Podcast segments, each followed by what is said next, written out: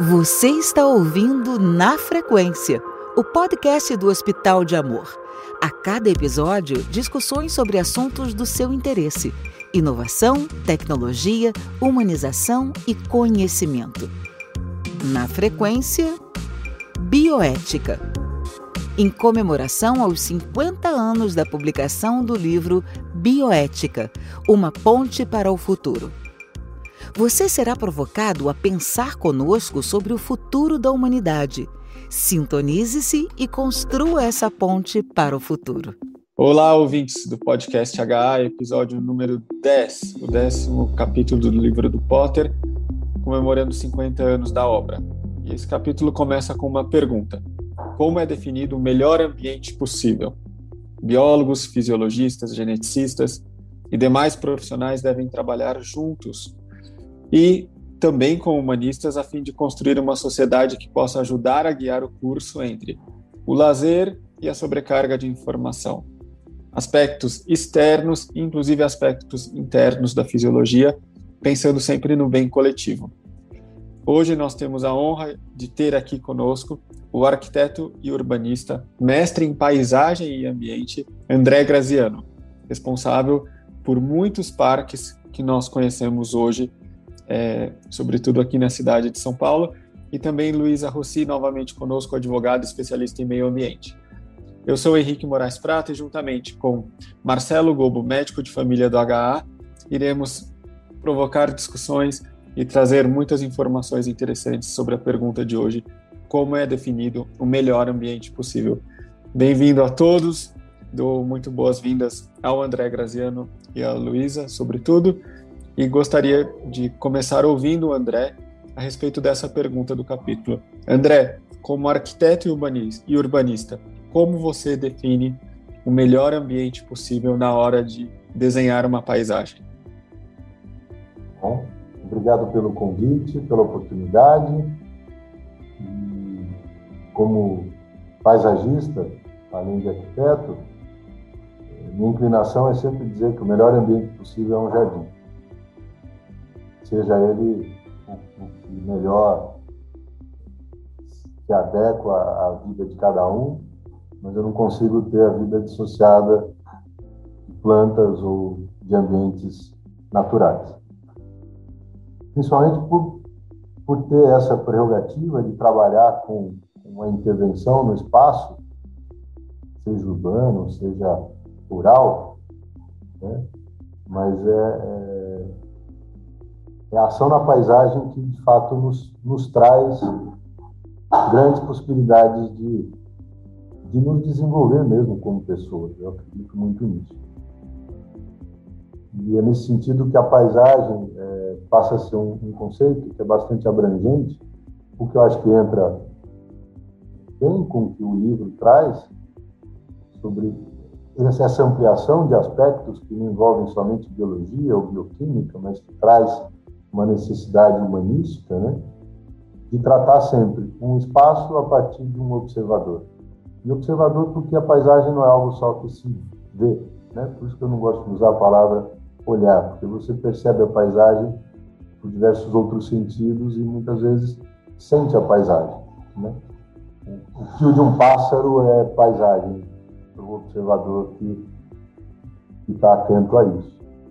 Ou mesmo para aquele que não se conforma com os sabiás que andam às três da manhã na cidade de São Paulo. Mas, enfim, faz parte do, da parte boa e da parte um tanto desagradável para alguns desse, desse aspecto.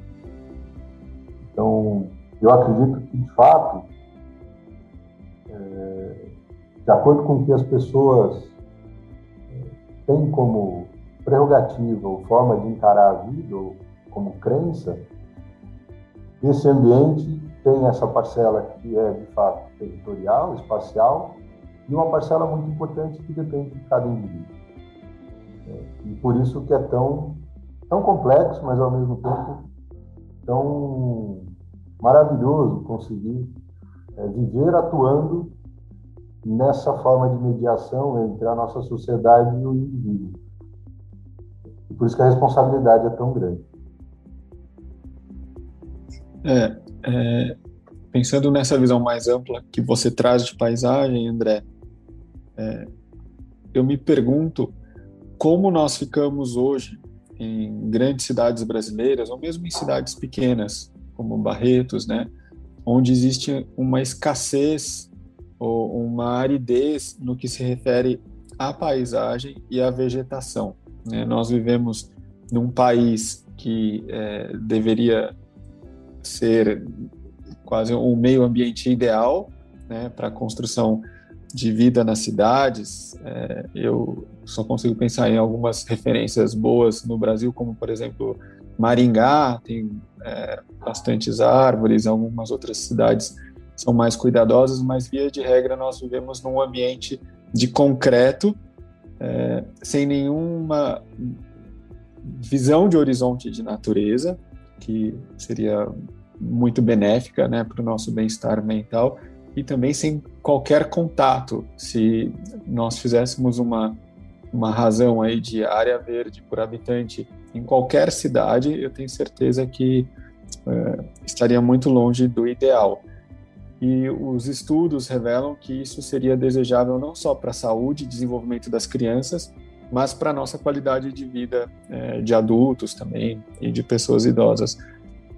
Como fica isso, né? Qual, qual é a nossa perspectiva num país de concreto como o Brasil, é, na busca por um meio ambiente ideal, né? O, o que, que você enxerga ou não enxerga de movimentos nesse sentido, numa, numa volta um pouco para um, limites a, ao nosso modelo urbanístico de concretos, ruas e, né, e aridez e distanciamento da natureza, como onde estamos, né? Estamos num novo paradigma de, de urbanismo, isso já está mudando ou não, né? Gostaria de ouvir um pouco a sua opinião. É, eu acredito que sim, mas eu acho que é uma análise um pouco mais profunda. Recentemente nós perdemos o Paulo Mendes da Rocha, era o arquiteto brasileiro mais sensacional vivo ainda, né? Ele e Niemeyer que ganharam prêmios que são os considerados Nobel da arquitetura, que é o Pritzker. E numa dessas provocações que num programa ele, ele recebeu, perguntando sobre a qualidade da cidade de São Paulo, se era a melhor cidade ou poderia ser diferente, eu gostei demais da resposta dele, foi muito categórica, dizendo São Paulo é a cidade que temos, não é a cidade que desejamos. Nós temos que trabalhar a partir do que temos. Então, assim, a pandemia deixou muito claro que o espaço público, o espaço livre é fundamental para as pessoas. Né? A partir do momento que, que todos temos que ficar mais tempo dentro de casa, a percepção do que é a casa e do que é a qualidade da casa variou demais. Né? Qualquer Qualquer possibilidade de sair, qualquer possibilidade de tirar uma máscara muda o nosso, a nossa percepção ambiental. Então, nesse sentido, eu acho que a paisagem tem uma tendência a ser valorizada. Veja, há 30 anos, quando a gente projetava jardins ou, ou espaços livres, mesmo em residências é, privadas, Gastava-se muito tempo convencendo as pessoas de que o jardim era importante. Dez anos depois, essa percepção já havia mudado. As pessoas queriam um jardim, mas elas ainda não tinham certeza sobre que tipo de jardim ou de que forma isso estaria integrada com a casa. É. Agora, assim, nos últimos dez anos, as pessoas querem jardins maravilhosos, mesmo sem ainda compreender o que é um jardim maravilhoso. É, é, a própria mídia traz uma série de referências que faz com que as pessoas tenham uma, um grau de confusão muito grande. E parte do nosso papel é, é, é muito mais psicológico do que técnico, é tentar mostrar que um jardim maravilhoso pode ser simplesmente pedra com alguma coisa. Depende do grau de importância que a pessoa dá a esse espaço se ela tem interesse em cuidar disso ou não, se ela quer algo que é absolutamente visual, que não precisa ter nenhum jardineiro para cuidar, isso ainda não é certo. Mas com certeza para quem trabalha com a paisagem, com o paisagismo, atualmente é muito mais fácil até explicar o que é a nossa profissão. Né? Antes era complexo. Nesse ponto, eu acho bastante positivo. Mas, André, de fato, as é. cidades, principalmente no, no, no, Brasil, que é muito recente, né? o fenômeno nosso de urbanização tem 500 anos. De fato, urbanização, talvez 100.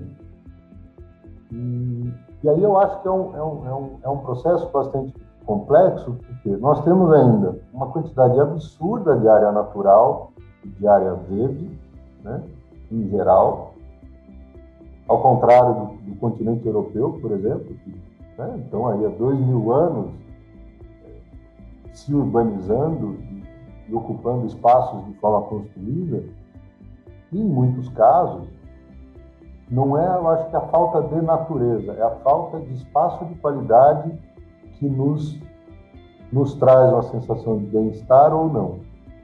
Em algumas cidades, muito, né? Vamos imaginar, por exemplo, Roma, cidade antiquíssima, tem muita, muito pouco vegetação nas principais áreas centrais ou históricas de Roma.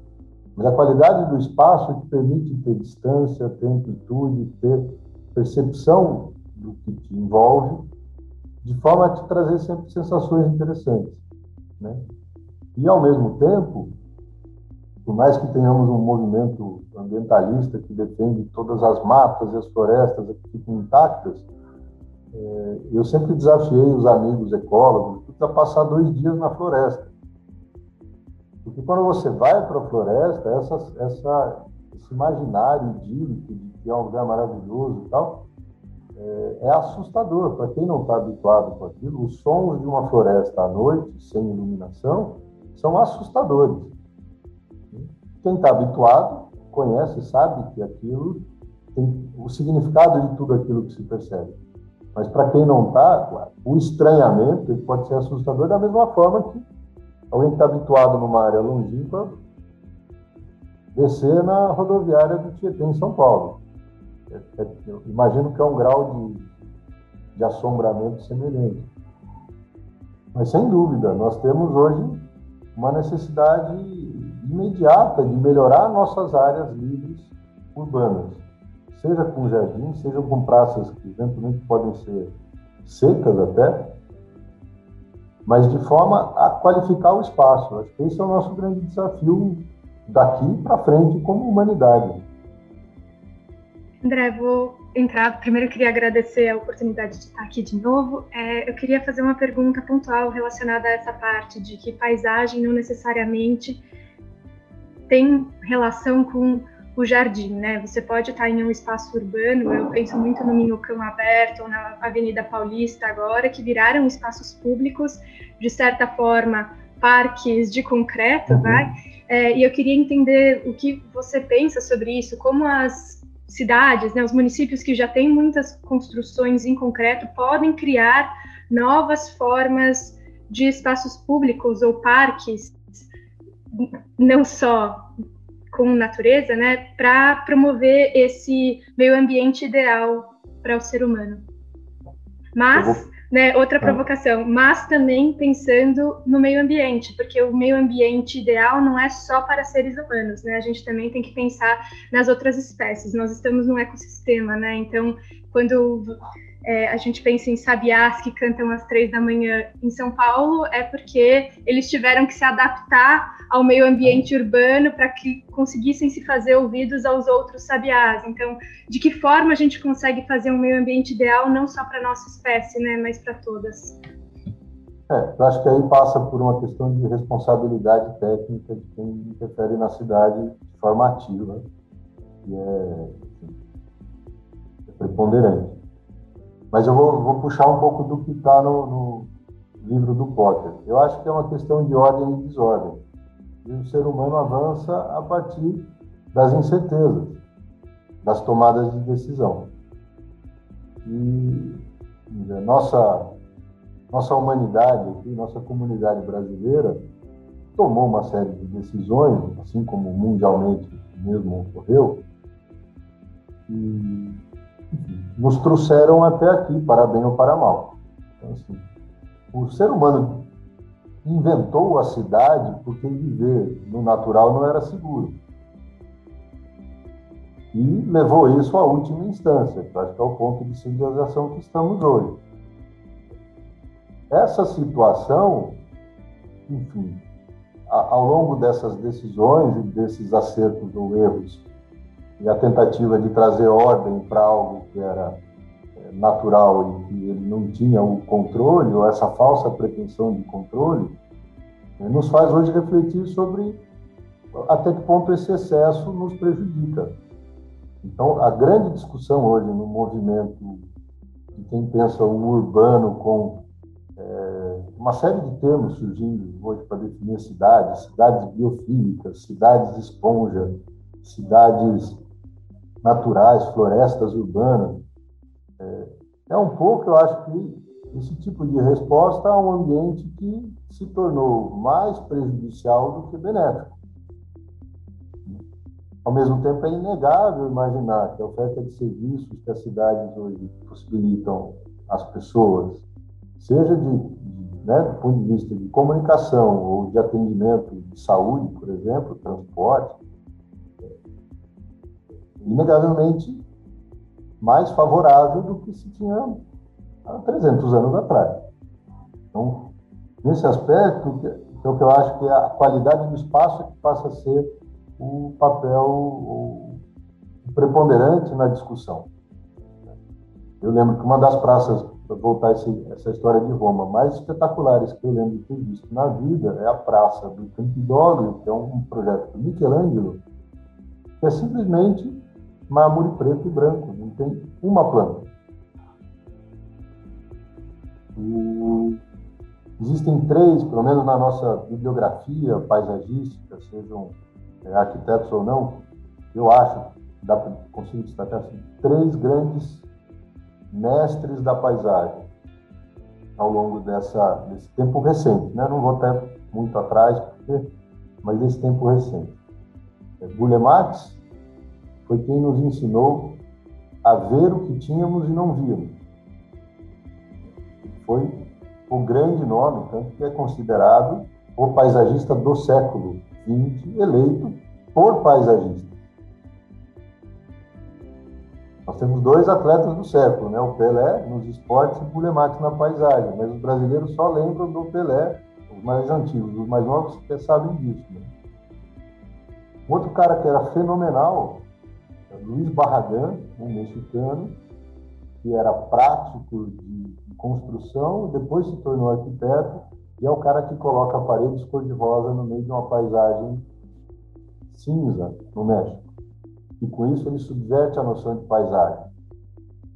Até hoje, são imagens impactantes. A gente olha para aqui e fala: meu Deus, quem conseguiu pensar nisso antes de qualquer coisa?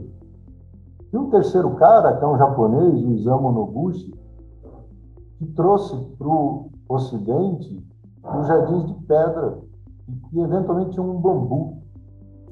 Então, o cara só trabalha com pedra e consegue fazer coisas espetaculares. Então, talvez por isso que Bolemate tenha sido esse, esse gênio tão grande, porque ele trabalhava com pedra, com cor e com planta. Então, é uma síntese dessa, dessa complexidade personificada. E o, nesse sentido, o Minhocão é tão especial para São Paulo quanto o Champs-Élysées para Paris, guardadas todas as proporções, porque é um espaço de encontro ao ar livre, mesmo sendo elevado, não tendo vegetação, não tendo nada. Né? Mas é um ponto de encontro, e as pessoas precisam de encontro. Por isso que a pandemia é tão, tão difícil para todos nós, porque é a falta do, é encontro com a natureza ou com outras pessoas, né? Nesse sentido, eu queria te fazer uma, uma outra pergunta, a minha tensionar a discussão para um outro lado. Potter, nesse capítulo, fala muito sobre a noção de estresse, de estresse como um, um fator impulsionador para a construção de um ambiente ideal. Se a gente for pensar em Roma, necessidade de água, construção dos aquedutos, e isso como um modificador da paisagem até a gente chegar no nosso dia a dia com torres telefônicas e, e satélites dentro do, do, ambiente urbano também sendo um modificador da paisagem e um gerador de estresse. De um lado, a gente tem um estresse que é esteticamente agradável, do outro, a gente tem um estresse que passa desse ponto e já vira um estresse que pode ser, inclusive, adoecedor. Quando a gente tem um, uma noção de realidade cada vez mais modificada para dentro do virtual, o que muda a nossa noção de corpo, a nossa noção de ser, dentro do ambiente, a inclusão de meios digitais, em que você tem é, dispositivos que podem fazer uma realidade virtual super realística ali dentro do, de um ambiente que pode ser totalmente de pedra, totalmente verde. Como a, a inclusão desses dispositivos ou dessa noção de virtualidade modifica também a, a função do paisagista ou a inclusão desses dispositivos dentro do que vai ser o ambiente do futuro, nos próximos anos. É um bom questionamento, né? Assim, eu, eu acredito que por mais que todos, todas as ferramentas digitais nos permitam uma espécie de inclusão natural no ambiente absolutamente construído, é, não se compara a, a, sentir o perfume de uma orquídea de verdade. Nunca vai se comparar. Então, que nós trabalhamos às vezes com essa noção assim, o que é, o que é a paisagem, o que é o natural. Às vezes é um vaso que te remete à essência do humano, que é de ter a percepção do seu mundo. Enquanto o virtual vai maquiar todos os nossos sentidos de percepção, mas o nosso âmago não consegue enganar. Isso vai, na minha opinião, isso vai até um certo ponto. Esse ponto passa a ser, eu acho que essa carga de estresse acima do que nós estamos habilitados ainda a aguentar. Daqui 100 anos, 200 anos, talvez isso tudo se modifique, mas eu acho que até o momento as nossas gerações, eu ainda tive muito contato com o ambiente natural de infância para cá. Eu vejo o meu filho tendo muito menos. Meu filho tem oito anos ele não, não, não é proficiente em subir em. Eu já o era com quatro, cinco, facilmente. Mas eu, a última vez que estivemos perto de uma mangueira, era essa, essa questão, assim, vamos subir na árvore. É, é algo que, que determina é, conexões neurológicas, coordenação motora, uma série de coisas que essa, essa, essas novas gerações, de fato, têm um outro grau de, de desenvolvimento nesse sentido. Ao mesmo tempo, ele me pede para jogar videogame com ele, eu sou incapaz de apertar os 14 botões que o controle tem. Eu parei no Atari. O Atari tinha um botão. Né? E a gente quebrava a manivela toda hora, porque alguns jogos envolviam um, um grau de movimento que era na, naquele, naquela alavanca que era muito, muito forte. Então, assim, ao mesmo tempo que perde-se em alguns momentos, ganha-se outro. Eu imagino que a capacidade de, conexões mentais que ele é capaz de fazer hoje, com oito anos, eu não, não, não, não teria sido até os 14 por conta da quantidade de estímulos que eles têm numa tela, numa televisão. Né? Eles fazem isso com um, um, um, fone de ouvido, um microfone, conversando com os amigos, jogando em grupo, online. É um negócio, eu acho fenomenal, assustador. Eu tento levá-lo para jogar bola no clube, para fazer coisas pisando na grama. Mas, de fato, é, quando nós fizemos, por exemplo, o Jardim dos Sentidos no Parque do Povo, que é um jardim elevado para que cegos e cadeirantes possam é, acessar o jardim, tocar as plantas, é, morder, enfim. É um, é um, jardim de plantas aromáticas, medicinais, culinárias, enfim, coisas desse tipo. E nós fizemos isso também em conjunto com a, o Instituto de Atenção a Cegos aqui em São Paulo. E um receio que tínhamos de projeto era usar plantas que pudessem machucar as pessoas, porque afinal eles vão tocar. E foi um pedido deles o contrário. Eles, olha, precisam ter plantas com espinho, plantas que sejam ásperas demais, plantas que não sejam agradáveis, e só precisa estar sinalizado. Porque é importante para eles perceberem que nem tudo é seguro. A natureza não é segura em sua complexidade. A questão que nos onde nos caracteriza como humanos, é entender ou perceber até que ponto é seguro fazer alguma coisa ou não. Volta de novo na questão do livro da tomada de decisão é o que nos define como espécie, né? É essa capacidade de tomar decisões. É, e o que nos, nos garante sobrevivência é como passamos conhecimento à frente, de forma que as pessoas possam tomar decisões cada vez mais sábias ou mais propensas a determinada é, vontade, seja um estímulo por crença, por, por, por atitude, ou por desejo. Né? Então, eu acho que nesse sentido a paisagem tem esse papel, como é, ela é uma forma de mediação entre o ambiente e cada um de nós, faz parte de nós tentar mostrar que isso existe, para permitir que as pessoas tomem suas próprias decisões. E aí tentar fazer isso com a maior qualidade possível para que essas decisões né, produzam respostas com a maior qualidade possível. Um ambiente mal projetado, uma cidade mal projetada, te leva a tomar decisões ruins. Né? Meu doutorado tem um tema que chama a paisagem educativa. Eu fui fazer na Faculdade de Educação da Unicamp. Porque na arquitetura não, não, não existia como debater esse assunto que me interessava demais. E a paisagem educativa, de fato, para bem ou para mal. A nossa cidade mal cuidada, suja ou que, não permite acessos a diversas coisas, educa o ser humano do que não é bom. O problema é que molda, molda característica nas pessoas.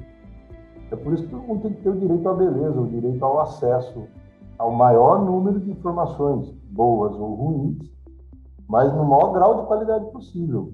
E assim que eu imagino é, a única forma de fazer intervenção no, no ambiente. Assim, é sempre dar o máximo possível para que isso é, retorne às pessoas no máximo possível. Nós montamos um programa de, de jardins de chuva e de drenagem, microdrenagem no centro de São Paulo, e o nome dele era Gentileza Urbana. As pessoas demoraram a entender o porquê. Porque são pequenas intervenções em jardins para colheita de água, e que o objetivo maior não é, é acabar com inundações, mas é gerar um debate para as pessoas sobre como uma pequena gentileza que a prefeitura poderia fazer volta para a cidade na forma de uma outra gentileza que aí o munícipe pode fazer. Então, hoje as pessoas estão adotando esses espaços e solicitando jardins de chuva na frente das suas casas. Para a gente é o, é o maior, maior grau de sucesso que o programa poderia ter é, é essa interação entre quem de fato usa e quem pode propiciar. Por isso que esse setor público me agrada tanto, porque a gente, às vezes, com pequenas intervenções, alcança milhares de pessoas. E a, a paisagem é isso, a gente tem que alcançar as pessoas. André, é, em cima do que o Marcelo perguntou e você acabou de, de nos contar, eu gostaria de de fazer um comentário do ponto de vista de arquitetura de interiores em hospitais, ou mesmo é, em exames que geram um nível de estresse maior nos pacientes, como por exemplo é, mamografia, existe uma guinada é, para transformar os locais de realização dos exames em locais de experiências prazerosas, experiências essas relacionadas a um contato maior com a natureza. Então, por exemplo, nós temos algumas salas de é, mamografia que trazem imagens da natureza, diversas imagens em telas grandes, né, sons e inclusive cheiros também, né, para que a pessoa, de uma certa maneira, saia daquele momento é, de tensão e é, se distraia no melhor sentido da palavra e é, isso gera um relaxamento, né, diminui o nível de estresse e colabora com a qualidade do exame, com a aderência do paciente às, às solicitações que são passadas pelas pessoas que estão realizando o exame ou procedimento. É, em outros é, locais também existe uma pauta muito forte de é, trazer a natureza para dentro dos ambientes hospitalares, como é, um fator de diminuição do estresse, né, de qualidade de saúde mental e também de aderência a, a estada em ambiente hospitalar, seja para visitas ou durante internações mais prolongadas. Então, eu acho que isso é uma mudança né, de, de anos atrás, onde se enxergava a natureza como algo, entre aspas, é, não esterilizado. Né? Então, os hospitais é, do século, 100 anos atrás, eram quase como é, grandes blocos é, de pedras que não tinham qualquer relação com a natureza, para um movimento grande de hospitais integrados e, e completamente abertos à natureza e em alguns países também abertos a animais, né? porque os ganhos seriam muito maiores do que os controles é, de biossegurança relacionados a, a não ter esses elementos dentro dos hospitais. Mas isso, na verdade, deveria se refletir em muitos outros projetos, é, projetos de edifícios, projetos de condomínios ou bairros, né, e projetos de reformas de cidades também. Nós temos hoje na agenda da ONU de 2030 como um dos objetivos do desenvolvimento sustentável a questão da cidade sustentável, né? Eu gostaria de te perguntar o, o que é uma cidade sustentável do ponto de vista ambiental, né? O que o que seria o mínimo de se esperar de uma cidade que é, pretende atingir este objetivo e, e mudar as suas referências em qualidade. Isso envolve meio ambiente, envolve, imagino, também questões do destino do lixo, né?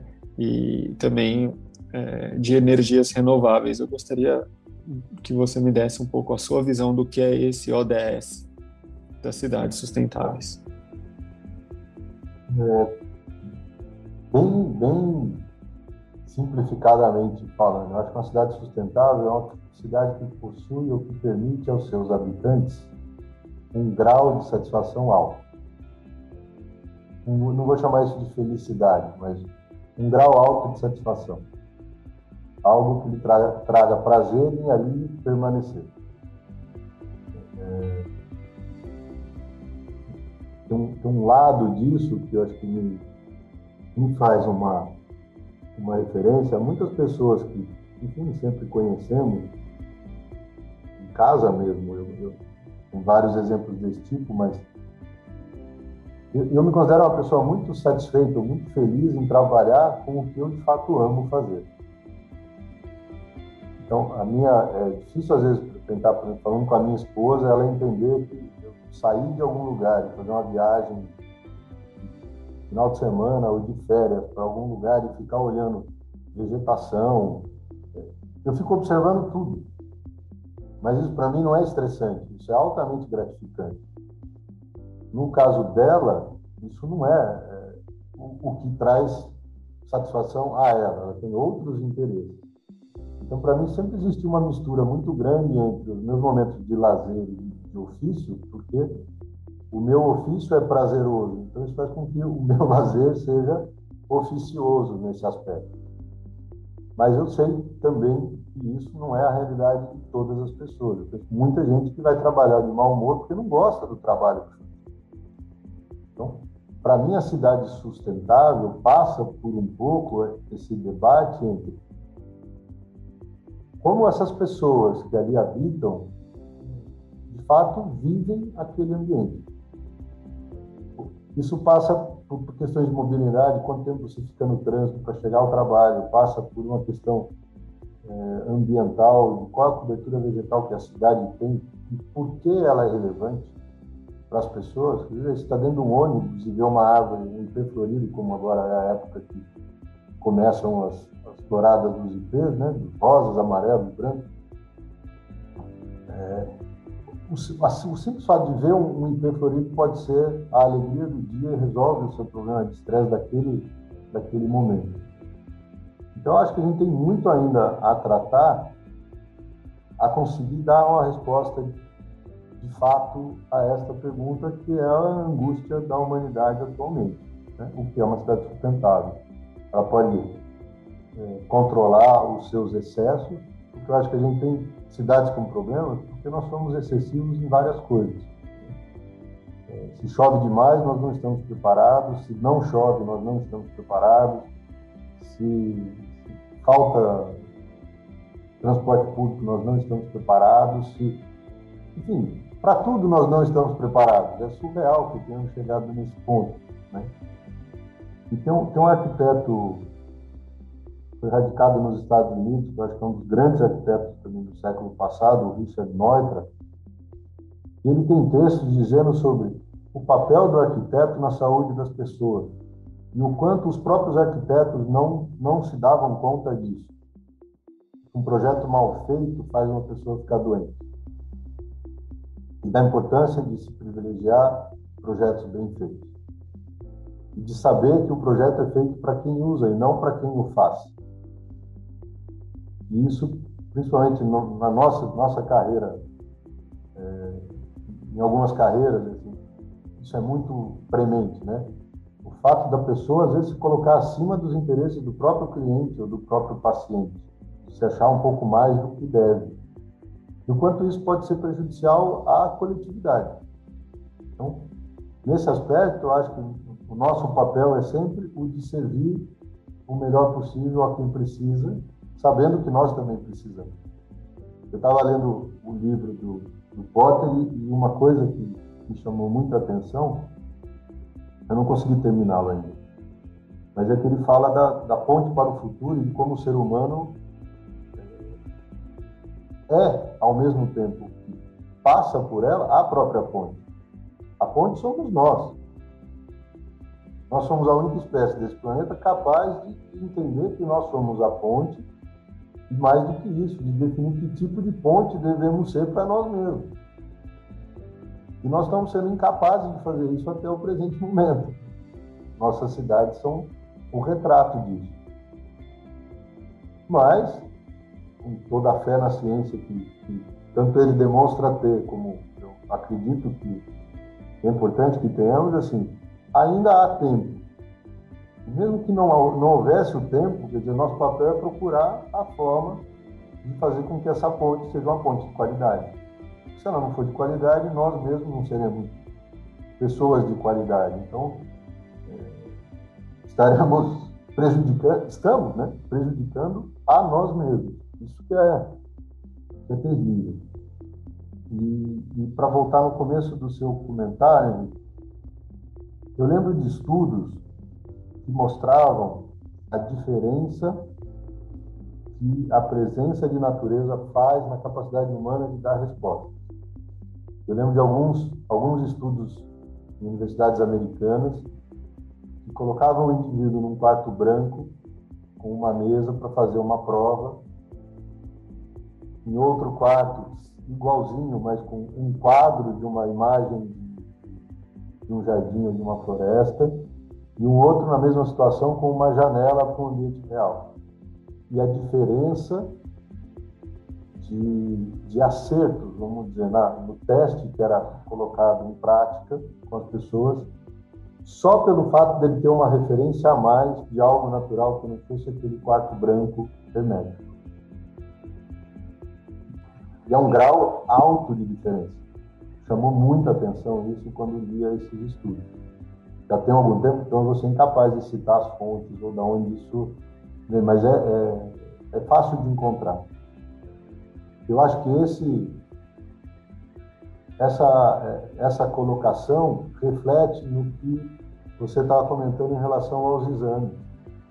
Acho que tudo que é possível fazer para que essa sensação de contato com o que é pristino no ser humano pode permitir, de fato, que esse grau de estresse diminua a ponto de ser eficiente em exames ou qualquer outro tipo de situação que não seja colocada à frente. É, no que a, a, medicina permite, eu encheria os hospitais de plantas em tudo quanto é lugar. Eu acho, por exemplo, os projetos do Lelé para a Rede Sara, as coisas mais bonitas do hospital que eu conheço até hoje, mundo afora. O fato de você ter terraços previstos para que as macas sejam colocadas lá de fora para tomar sol com vistas, é, é brilhante. Né? As salas de espera com, com, com jardins, e Lelé não era nem paisagista, então ele deixava isso para que depois outras pessoas escolhessem as plantas, enfim. Mas existia a intenção do espaço. Eu acho que isso faz muita diferença. Muita diferença. Isso, falando de ponte e de saúde, esse é o caminho do futuro. Né? Eu venho de uma especialidade que tem um e-comunidade no nome, que trata justamente dessa importância da comunidade para a saúde. E já é um campo de estudo saúde global, saúde ambiental, dentro de uma área que até bem pouco tempo atrás, está falando de 15, 20 anos atrás, só existia um horizonte de saúde de doença. E que hoje a escolha do, do ambiente, do, dos materiais, dos sentidos, de ter um jardim sensorial numa unidade de saúde, é algo é, colocado em pauta e algo requerido, né? inclusive para a construção daquele ambiente. Uma das questões mais fantásticas para, para um ponto de vista de saúde comunitária é a construção do jardim com a participação da comunidade, inclusive colocando saberes locais, aquilo que faz sentido para aquela paisagem, para aquela cultura. Isso é modificador do ambiente e do estado de saúde, que mesmo que você não tenha falado em nenhum momento sobre o controle de diabetes, hipertensão, de dor, mas modifica a sua percepção de saúde e qualidade de vida. Não, isso, isso é, para mim, é essencial à, à, à sociedade. Principalmente com, com, com pessoas mais antigas, você sempre vai a algum lugar, tem um vaso de arruda, um, algo de manjericão, uma goiabeira na rua, que ela sabe que o dia que está com um problema gástrico, ela tira a folha nova da goiabeira, coisa que as gerações mais novas não sabem, faz um chá com a folha nova da goiabeira e resolve o seu problema. Então, as pessoas mapeiam o seu ambiente. Quem tem mais conhecimento desse aspecto, mapeia nesse sentido. Onde, em que casa tem boldo que eu posso pegar se eu quiser, porque o proprietário me permite. Só que mais do que ir lá buscar o boldo, existe uma ligação entre as duas pessoas, o que precisa do boldo e o que tem disponível. Isso gera um encontro, o encontro gera satisfação. Eu lembro quando se começou com uma instalação, nós temos também lá no Parque do Povo, a primeira de São Paulo, dessas academias eh, de exercício para a terceira idade, né? eu fui ler todos os estudos que tinham em relação a isso. É, muito mais do que o exercício, o que ela propiciava era um encontro entre pessoas de idades semelhantes, o que gerava conversa, porque um dos grandes problemas dos, das pessoas mais idosas, que em geral vão ficando mais sozinhas, era, era não ter relação social. Então muitos iam, faziam exercício, alguns nem faziam, mas podiam conversar, podiam contar papos de outras eras, não podia falar do que aconteceu com a família, reclamar dos netos, fazer o que fosse. já gerava bem-estar acima do que seria o padrão. Se fizesse o exercício, obviamente isso ainda tinha melhoria do ponto de vista cardiovascular, uma série de outras. E queira ou não, a academia ao ar livre precisava estar instalada numa praça. Então tinha um contato com a natureza, forçava a pessoa a sair do ambiente de casa por qualquer que fosse a forma, né, a pé ou de táxi, ou de ônibus, e chegar ao ambiente público. É um conjunto de ações que é, só tem benefício. Né? Por mais que a pessoa chegasse lá e brigasse com alguém, ela ainda está tendo interação social. Gerava adrenalina, que fosse de serotonina, todos esses componentes químicos que nos fazem né, ter um grau maior ou menor de estresse, ou seja, equilibra a vida. Né? Esse é um, um, um dos grandes ganhos dessas coisas. Eu queria até fazer um comentário, né? Quando vocês falam de ponte para o futuro, eu linko um pouco com o que o Henrique falou de desenvolvimento sustentável ou de cidades sustentáveis, porque a sustentabilidade ela está muito voltada para fazer essa ponte para o futuro, né? Para a gente manter isso, a gente pensar em sistemas melhores ou ambientes um pouco mais ideais, né? Tentar tirar um pouco do nível de estresse, que é o que a gente está falando agora, né? De que forma eu melhoro a minha meu dia a dia, reduzindo estresse, mas também não indo para o lazer excessivo, que é o outro ponto que o Potter menciona como algo não muito positivo. Então, acho que esse desenvolvimento, esse olhar para cidades sustentáveis também tem como foco o desenvolvimento essa ponte para o futuro, né? É. Veja só que, que maluco, a gente às vezes projeta parques e praças para as pessoas terem um lugar para descansar. Né? É, de fato, a pessoa precisa chegar lá. Então, se ela puder ir caminhando, ela, ela descansa lá depois de ter feito o exercício. Por isso que é tão complexo projetar essas coisas. Porque nós fizemos, por exemplo, um parque na Avenida Paulista. Inventou da Paulista antes. Ele é a antítese da Paulista como conceito de projeto. Ele é um lugar para você entrar e não tem nada para fazer. Nada recebi muitas críticas na época, mas não tem nada, não tem um negócio de ginástica. Não, não tem nada. Tem bancos, mesas e plantas. E um pergolado que unifica tudo isso e a central de informações turísticas da cidade. Uma das centrais. Por quê? Porque a Paulista tem tudo. Tudo que você imaginar possível fazer na Avenida, a Avenida Paulista que propicia. 24 horas por dia agora com a pandemia não, mas aos domingos, num grau, numa escala de pessoas de uso, muito acima de qualquer coisa que se imagine. Então, o Parque da Paulista não tem nada, mas ele é um espaço qualificado. Você vai lá fazer nada, mas vai lá fazer um nada bom. É diferente você sentar num lugar que não tem nada de interessante e tentar fazer o nada, porque o seu nada ali é ruim. Então, de novo, volta naquela questão. Acho que o que importa para o ser humano é a qualidade do espaço que ele tem disponível. E aí a cidade sustentável vem, vem nisso. A qualidade da cidade faz essa diferença. Né? A gente mencionou Maringá. Maringá é um espetáculo porque você vai lá, você se sente bem em qualquer lugar, mesmo com pouco sol, porque você tem muita sombra. Mas isso passa a ser irrelevante, porque o seu ganho de bem-estar em outros aspectos é enorme.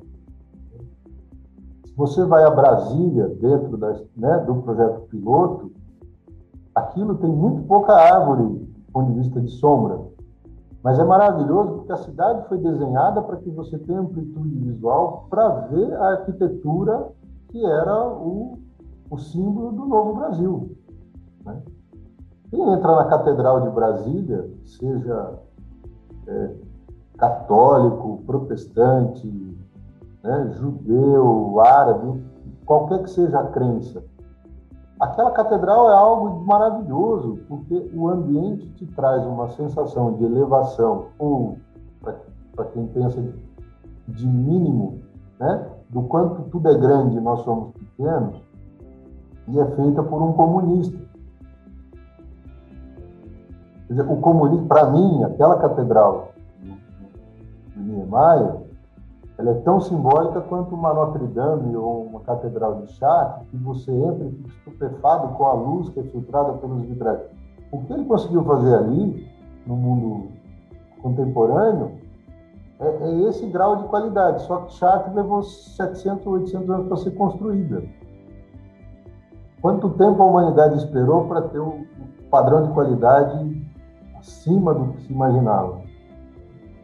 E a gente tem exemplos, quer dizer, o, acho que o que mais falta é aquela questão do que o Potter comenta com muita sapiência. Conhecimento é importante, mas sabedoria não é conhecimento, né? É saber usar o conhecimento. O nosso papel como produtores de, de espaços ou de paisagens é permitir que essa informação seja conhecida e tentar auxiliar o máximo possível para que as pessoas, ao conhecê-las, consigam tomar decisões eh, de qualidade. Eu vou nem dizer importantes ou boas, porque aí depende de cada pessoa, mas assim, que a tomada de, de decisão seja a melhor que ela possa ter tido naquele momento. Isso é fundamental. E aí a cidade sustentável entra nesse aspecto. Como permitimos que as pessoas atuem sempre no mais alto grau de qualidade? Pode ter lugares que isso seja um, um, a melhor condição de arborização possível, pode ter outros que seja a melhor condição de visão. Né? No Rio de Janeiro, com todas as favelas e comunidades assumindo todos os morros possíveis, você sobe no morro e a vista que você tem é algo que no mundo inteiro não se compara. Então, não é a, a falta de qualidade arquitetônica na favela que te impede de ter qualidade de vida. Né? Mas é a falta de acesso, é a falta de informação, é a falta de oportunidade. Eu acho que isso deveria ser o grande moto de nossos, nossos políticos, nossos pensadores das políticas públicas como trazer qualidade à vida das pessoas em qualquer que seja a instância. André, é, nós estamos aqui nos aproximando do final do programa e foi muito especial tudo que você colocou. E eu gostaria de te ouvir sobre um, um ponto para nós terminarmos que tem sido muito discutido em bioética e em direito também, que é o direito das gerações futuras. Um paisagista alguém que desenha a natureza, projeta parques que é, ficarão prontos daqui a 40, 50 anos, quando as espécies atingirem um desenvolvimento é, que é aquele que na sua cabeça já existe, né? Você tem um trabalho de projetar para gerações futuras. E talvez seja até uma questão mais simples do que para eu sou da área de humanas, a Luísa, o Marcelo da área da saúde, mas nós vivemos muito o presente e o presente, a rotina ela absorve demais e muitas vezes o foco do médio longo prazo ele se perde. Talvez por isso essa ponte para o futuro ou essas discussões tão grandes sobre as gerações futuras, ela elas ganham uma relevância em ambientes onde o foco é, é míope, né? é um foco aqui muito próximo. Então, é, eu gostaria que você nos contasse um pouco como fica no seu imaginário quando você desenha as suas obras é, esse esse espaço entre o hoje e os destinatários ou os futuros usuários daquelas áreas que ficaram prontas e que depois irão, inclusive, muito além do que você consegue prever ou projetar. É, essa seria a nossa última pergunta e eu gostaria muito de ouvir um, um homem que projeta para o futuro, nos contando como, como é viver e trabalhar assim. É. Eu acho que é a coisa mais gratificante que, que a vida me permitiu, porque é, é inerente ao, ao, ofício de planejador ou de arquiteto você projetar. Projetar é, né, é antever o ato, né? Projeto, é projeto. Então, de fato, você precisa ter essa perspectiva de que daqui 30, 40 anos aquilo pode chegar na maturidade que foi definida em projeto e a partir dali ter o um uso no ápice do que seria o ideal, sabendo que até lá as pessoas vão usar o espaço da mesma forma. Então, ele tem que ter uma série de, de, de elementos, ou de atrativos, ou de condicionantes que permitam desde já, ele possa ter um uso, mesmo que ele esteja previsto para ser o ideal daqui a 40, 50 anos. Entra um pouco naquela fábula do plantador de tâmaras, né? Rapaz pergunta ao senhor por que está plantando tâmaras se leva 100 anos para ela frutificar no deserto. E ele fala, plantando não é para mim, mas é importante que alguém plante, porque senão ninguém nunca mais vai ver tâmaras. Então, é, nós somos... É, é a atuação profissional e aí pessoal faz com que isso seja o motivador da vida fazemos porque, porque é isso que nos, nos, nos motiva, nos compele. E nesse aspecto, eu acho que o, o bonito da profissão, e aí é inevitável que qualquer jardineiro tenha exatamente essa perspectiva. Qualquer um que planta qualquer coisa sabe que aquilo tem um tempo. E saber ou ter consciência do tempo é reconfortante. Diminui a ansiedade, diminui o estresse. Porque a pessoa, eu, eu, eu, brinco isso, faço às vezes plantios com crianças, né? Se planta árvores pequenininhas ou plantas menores ainda, aquela coisa do feijão no algodão.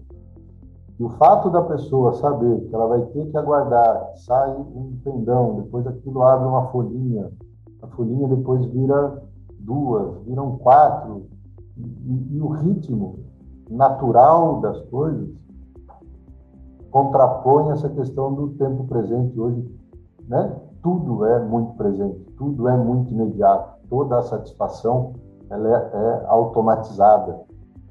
Você tenha isso o mais rápido possível e isso gera um grau de ansiedade que eu acompanho na minha casa com as crianças, né? Então, talvez esse ofício de paisagista seja um pouco de trazer o tempo real das coisas para as pessoas porque uma das coisas que sempre me angustiou como cliente, que às vezes fala, vai fazer o jardim da casa, eu quero tudo pronto, quero mudar e o jardim está pronto. Hoje no Brasil é possível isso. Há 20 anos não. Mas hoje é possível. Você pode mudar e o seu jardim está pronto. A pessoa fica extremamente feliz. Por dentro, eu acho, ou me ressinto de pensar que aquela pessoa perdeu a oportunidade de ver o jardim dela crescer. Porque o jardim crescendo são relações que você vai criando com isso, esse pertencimento do que é o que está disponível ali para você. E às vezes uma planta vai ficar linda em 20 anos, mas assim, com dois, três anos ela já é bonita. É uma questão de como nós observamos aquilo. Né? Para quem gosta de plantar, eu, eu não tenho nenhuma necessidade de ter um jardim pronto em qualquer que seja a situação que eu esteja envolvido. É óbvio que em alguns momentos você consegue ter uma verticalidade maior, uma escala mais apropriada, tal, é importante. Mas as plantas pequenas é que trazem um prazer. Como filhos crescendo que nos dão prazer de acompanhá-los. É, eu falo com a minha esposa isso muito nossos filhos nos fizeram muito melhor. Nossos jardins, como é, a, um retrato da cultura que temos, o jardim nada mais é do que um retrato da cultura do povo. Nos permitem saber que estamos melhorando, se estamos melhorando ou não. Nesse aspecto, por exemplo, aquela questão do, da importância de Burle Marx. Né? Marx tinha muito isso, de hora que ele aponta o olhar e o uso dessa vegetação que tínhamos e desconhecíamos, porque a influência estrangeira na sociedade acabou fazendo nossos jardins terem uma cara de França, sem ser a França, porque não há nada errado de ter uma paisagem igual a da França, desde que você tenha as mesmas condições que a França tem. Mas quando a gente começa a olhar para si mesmo, e ele descobriu isso indo a Berlim, no Jardim Botânico de Dahlen, para sacar as plantas brasileiras que estavam lá e que nós desconhecíamos aqui. Ele mesmo era é, ignorante nesse aspecto até ter sido chacoalhado na Alemanha. É, é sempre isso, né? É a, a, a desordem que depois vira ordem e como isso se incorpora no dia a dia para que a nossa sociedade avance até eu achei o máximo quando ele comenta o ponto ômega. Né? O ponto ômega é isso, nós chegamos num grau de amor entre todos, e para chegar nisso, com a natureza ela já está envolvida, porque se somos nós nos amando em conjunto, isso é culturalmente aceito, a natureza é, prerrogativa. Quem sabe nesse ponto nossas cidades estejam sustentáveis, nossos rios não estejam poluídos, né? nossas plantas cresçam sem que as pessoas passem na rua e quebrem a ponta da, da árvore. Não precisamos matar passarinhos para por deleite. É, o ser humano está aqui na Terra, acho que tem, tem tanto a aprender ainda que a nossa nossa ponte para o futuro começando a botar uns alicerces, mas até botar o tabuleiro ainda vai um tempo. André, muito, muito, muito obrigado. É, foi uma fala é, é, das mais bonitas que nós tivemos aqui no podcast. É, essa, essa sua mensagem final. E eu gostaria de agradecer e também de deixar o convite para participações futuras em programas do hospital e agradecer também a Luísa Rossi e ao Dr. Marcelo Gobo por estarem conosco hoje nesse programa. E terminamos aqui o capítulo décimo do Potter. É, ainda temos alguns capítulos e episódios deste podcast de bioética até finalizarmos a obra e reiteramos o convite para que todos leiam e reflitam. Bioética, uma ponte para o futuro nos 50 anos de sua publicação. Continuamos atentos aos grandes, aos grandes temas de bioética e deixamos os nossos ouvintes com um, um grande agradecimento do Hospital de Amor de Barretos. Um abraço a todos e até o próximo episódio. Você ouviu Na Frequência, o podcast do Hospital de Amor. Obrigado por estar conosco e construir essa ponte para o futuro. Sua doação nos ajuda a compartilhar conhecimento e salvar vidas. Entre nessa sintonia. Acesse hospitaldeamor.com.br barra doe e faça a sua doação.